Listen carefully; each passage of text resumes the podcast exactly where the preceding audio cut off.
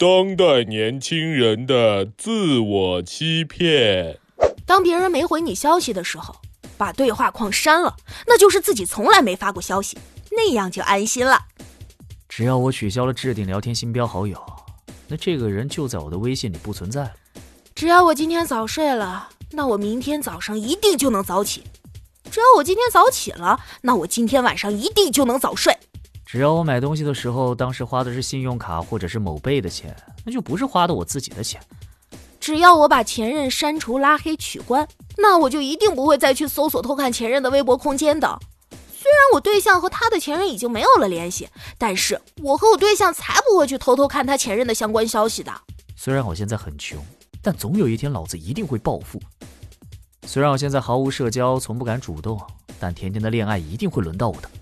只要我办了健身卡，转发了运动的视频文章，那我就会有完美的身材了。分手或者吵架之后呢，就得把头像改成黑色的，把朋友圈删了或者全隐藏，再把个性签名删除或者修改成“终究是一个人扛下了所有”之类的话，这样才能体现出该有的仪式感，就会有人关注到自己这个委屈的可人儿。你大爷！哇欢迎光临，还是我们这一代好，老了绝对不可能去跟人抢什么篮球场。以后在养老中心，大家都是缩在自己房间里刷手机，会到活动时跟大家一起刷的已经是外向型了。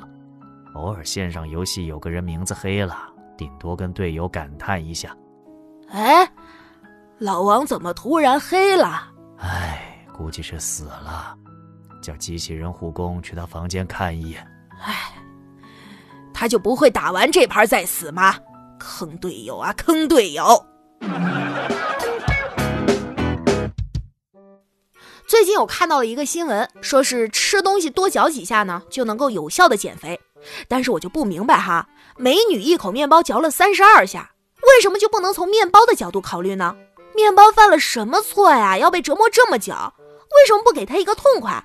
所以，我们一口吞掉面包的人都是心地善良的人。哎，别说，其实那天我试了一下，我在那吃我妈做的饭，还没嚼到三十二下呢，我妈就来了一句：“爱吃吃，不爱吃滚。”师妹，我中了那伙贼人的毒，如果在三个时辰内不与女子成亲，必定就会死无葬身之地。还好，在这危难时刻居然遇到了你。啊，这实在是太阴毒了！师兄，你受苦了。只要师兄不嫌弃我丑，来就来吧。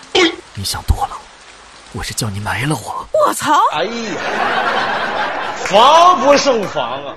前天跟云天河逛街，迎面走过来一个戴着墨镜、手拿拐杖的人，走到我俩跟前。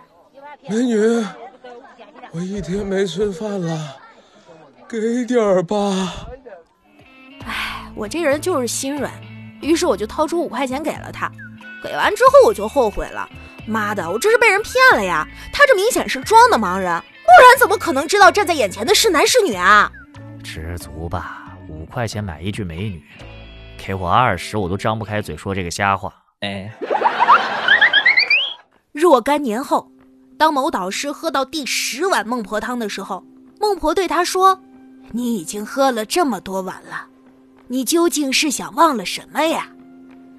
这位在几十年前担任过 rap 导师的人默不作声，只拿出了手机，打开了一段音频。淡黄的长裙，蓬松的头发。我的天哪！